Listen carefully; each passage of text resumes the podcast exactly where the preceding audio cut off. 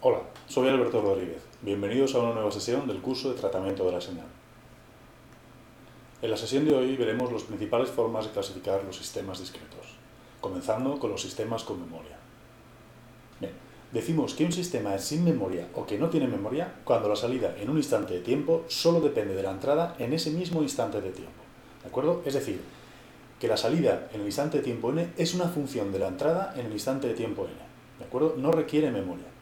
Por otro lado, decimos que un sistema es con memoria cuando la salida en un instante de tiempo n es una función de, la entrada en diferentes instantes de tiempo. Es decir, requiere memoria para guardar los valores de la señal de entrada para poder operar sobre ellos. Vamos a ver algún ejemplo sencillo. En este caso tenemos una secuencia que a la salida lo que tenemos es la entrada dividida por 2. ¿vale? Es decir, para cada muestra de salida tenemos la muestra actual de entrada dividida por 2 únicamente.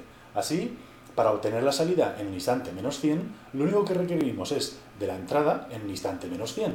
La dividimos por 2 y ya está. Y así, a medida que va pasando el tiempo, ¿de acuerdo? Para cada instante de salida, obtenemos la salida como esa misma muestra de, de entrada dividida por 2. Este otro es muy parecido, tampoco requiere memoria. La salida solo requiere de la muestra actual de entrada, que la veremos al cuadrado, multiplicamos por 0,5, luego se lo restaremos a 2 por el valor de la muestra actual, le sumamos 1 y ahí tenemos la muestra. ¿vale? Pero en cada instante de tiempo solo depende del valor de la muestra actual. ¿vale? No requiere ninguna memoria. Y a medida que vaya pasando el tiempo, pues iremos calculando los valores de salida en función únicamente del valor de entrada actual. ¿vale? Aquí tenemos una señal que sí que requiere memoria. ¿Vale? Un sistema, perdón, que sí que requiere memoria. Este es el sistema de media móvil que ya hemos visto en algunos ejemplos. En este caso, es un sistema que requiere memoria de muestras pasadas únicamente. En concreto, 32. ¿vale? Utiliza la muestra actual, las 32 muestras pasadas, lo suma todo y lo divide entre 33. ¿vale? Es decir, para la muestra menos 100, lo que requiere son las últimas 32 muestras de memoria más la actual. Es decir, 32 muestras de memoria más una. ¿Vale? Y a medida que vaya pasando el tiempo, irá utilizando esas muestras de memoria actuales. Es una ventana que se irá moviendo en el tiempo, cogerá todas esas muestras, la suma, la divide entre el número de muestras y obtenemos la muestra de salida. ¿Vale? Aquí tenemos más o menos una representación de cómo sería. Sería un buffer, una memoria tipo FIFO, eh, first in, first out, en el que entra una muestra, una muestra nueva, ¿vale? Y perdemos la última que había entrado, ¿vale? Eh, perdón, la primera que había entrado. De, forma que en ese buffer, en esa memoria, tenemos la muestra actual y otras 32 mu muestras de memoria eh, anteriores. Las sumamos todas, dividimos entre 33 y ya tenemos la muestra actual de salida. Es decir, para calcular la muestra actual de salida requerimos de muestras anteriores de entrada. Luego sí que tiene memoria. Este es muy parecido, pero necesitamos muestras futuras. ¿vale? Ya veremos cómo se resuelve esto, pero en resumen lo que quiere decir es que es un sistema con memoria. ¿vale?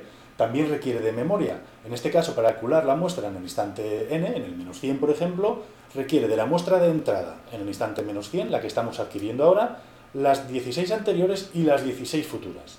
¿vale? De forma que en el tiempo, a medida que va pasando el tiempo, lo que vamos haciendo es un promedio móvil de las 16 muestras adyacentes por delante y por detrás de la muestra actual.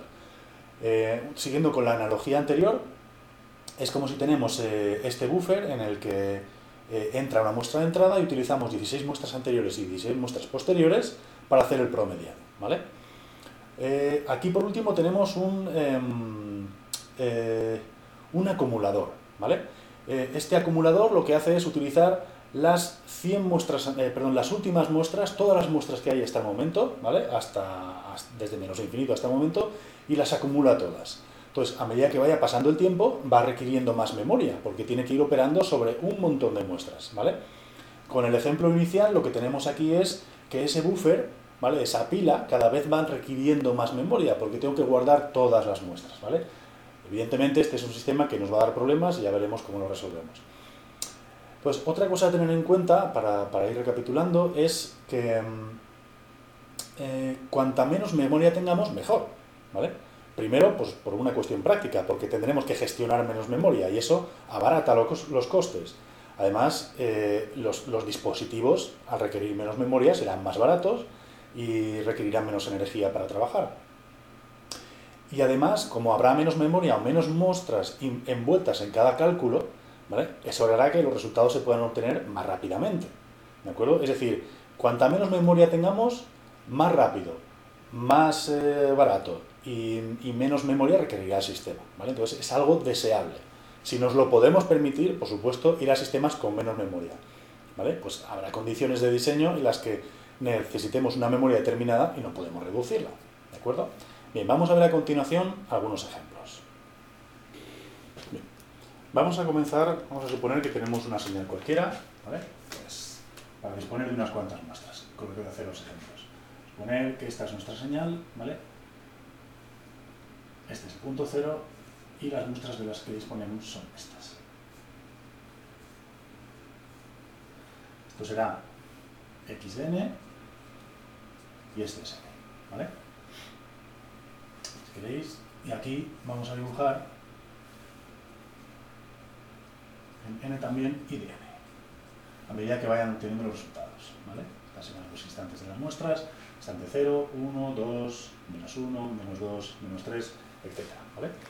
En el primer ejemplo, lo que tenemos es que i de n es x de n menos 1 más x de 2 menos n. ¿Este sistema tiene memoria? Pues evidentemente sí, ¿de acuerdo? Requiere memoria para almacenar la muestra anterior de entrada y la muestra futura de entrada, ¿vale? Pues por ejemplo, en 0 tendremos que tener x en menos 1 más x en 2, ¿vale? ¿De acuerdo? O sea, fijaros que necesitamos dos muestras que son diferentes a la actual. ¿vale? Luego la memoria tendrá que tener un tamaño determinado que me permita almacenar estos instantes de tiempo. En este caso particular, pues supongamos que las, teníamos la suma de esto más la suma de esto, ¿vale? Y eso sería en particular el valor que tenemos ahí. Pues pongamos que es este de aquí, ¿vale? En el instante 1 de salida, pues lo que tenemos es x en 1 más x en, eh, perdón, x en, en 0, ¿vale? Más x en 1, ¿de acuerdo? Fijaros, entonces lo que tenemos aquí es que tenemos x en 0, este de aquí, más x en 1, que es este de aquí. Total, pues que es este de aquí. Para n igual a 2, lo que tenemos es x en 1 más x en 0. ¿Vale? ¿De acuerdo? Entonces, lo que tenemos es este de aquí más este de aquí, pues que nos dará este de aquí. ¿Vale? Y así sucesivamente. Así es como vamos calculando las salidas. Como veis, es un sistema con memoria. ¿Vale? Vamos a pasar al siguiente ejercicio. Y lo que tenemos es que i, la señal i, es la señal de entrada 10 por la señal de entrada por el coseno de 0,5 n pi menos z. ¿Vale? Entonces, fijaros que ¿este sistema tiene memoria? No, es un sistema sin memoria. Para calcular la salida en el instante que sea, si queréis en 0, lo único que tenemos es 10 por x de n en 0 por el coseno de 0 menos phi, ¿vale? Menos z, perdón. Esto es un número, esto es un número, y esto nos dará pues lo que nos dé, ¿vale? Supongamos que nos eh, da este valor aquí, el que sea, ¿vale?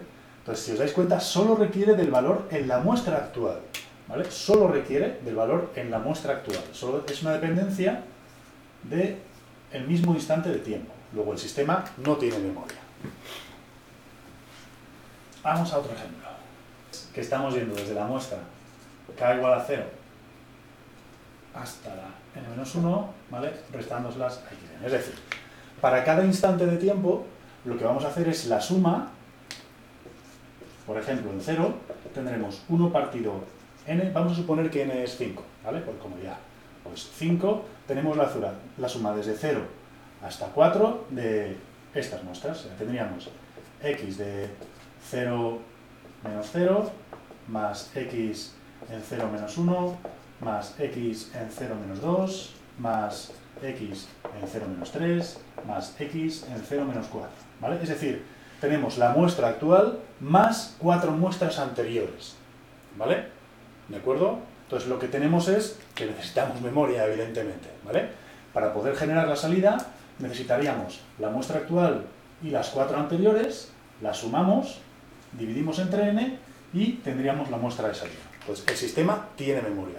¿Cuánta memoria? Pues cuatro muestras de entrada más la muestra actual. El siguiente es una reflexión. En este caso también tenemos memoria. Fijaros, i de n es igual a x en menos n. Por ejemplo, en 0, evidentemente, pues no depende, no tiene memoria, porque sí que es la muestra actual. Pero ¿qué pasa en 5, por ejemplo? O en 1, ¿vale? ¿Qué pasa en 1? Pues necesitamos x en menos 1. Es decir, sí que tenemos que guardar la señal, porque tenemos que guardar la muestra que había en menos 1 para poder sacarla ahora a la salida. Y en 5, pues necesitaremos lo que había en menos 5, ¿vale? Luego necesitaremos 11, eh, muestras de 11, 11, unidades de memoria para, saber lo que pasó hace 11 instantes de tiempo. ¿De acuerdo? Entonces, como veis, eh, sí que requerimos memoria, es un sistema con memoria, aunque aquí, perdón, aunque aquí aparentemente parecía que no requeríamos memoria, ¿vale? en realidad sí, ¿de acuerdo? n es el logaritmo del módulo de x En este caso, ¿tiene memoria? No. Para cada instante de tiempo únicamente depende de la muestra en el instante de tiempo actual. ¿vale? Es decir, se opera sobre ella, pero solo se requiere esa muestra y no necesitamos memoria. ¿vale? Y en 0 ¿vale? es el logaritmo de x en 0. Y en 5 es el logaritmo de x en 5. Y así sucesivamente. ¿vale? Vamos a ver la siguiente. Tampoco requiere memoria. Es el valor, el, redondeo ¿vale? de la señal de entrada, de la muestra de entrada. Y en n es el redondeo de la muestra actual. ¿vale? Entonces, en 0, pues tenemos el valor redondeado ¿vale? de lo que había en el instante, lo que hay en la muestra 0. En 5, pues el valor redondeado de lo que hay en la muestra 5. ¿vale? Es decir, solo depende del instante actual para cada instante, para cada muestra de entrada. La última, IDN igual a X de 2N. ¿Esta va a requerir memoria o no? Pues sí que quiere memoria, por supuesto. Fijaros que en 0, no, ¿vale? En 0 sí que necesito únicamente el valor de la muestra de entrada. Pero ¿y en 5? En 5 necesito la muestra en 10. Como veis, necesito memoria, tengo que de alguna forma guardar valores, ¿vale? Esto en el caso de que pudiera ver el futuro, que ya veremos cómo, resolvemos este problema. Pero, por ejemplo, en menos 7 necesito la muestra en menos 14, ¿vale? Que esta sí que es del pasado, ¿vale? Es 7 veces, está en 7 instantes de tiempo anteriores al que estoy observando ahora. Entonces, como veis, sí que requiere memoria. De alguna forma tengo que guardar estos valores para tenerlos disponibles cuando me los están pidiendo, ¿de acuerdo? Bien, pues con esto terminamos eh, el ejemplo de, de la clasificación de sistemas que tienen memoria o que no tienen memoria.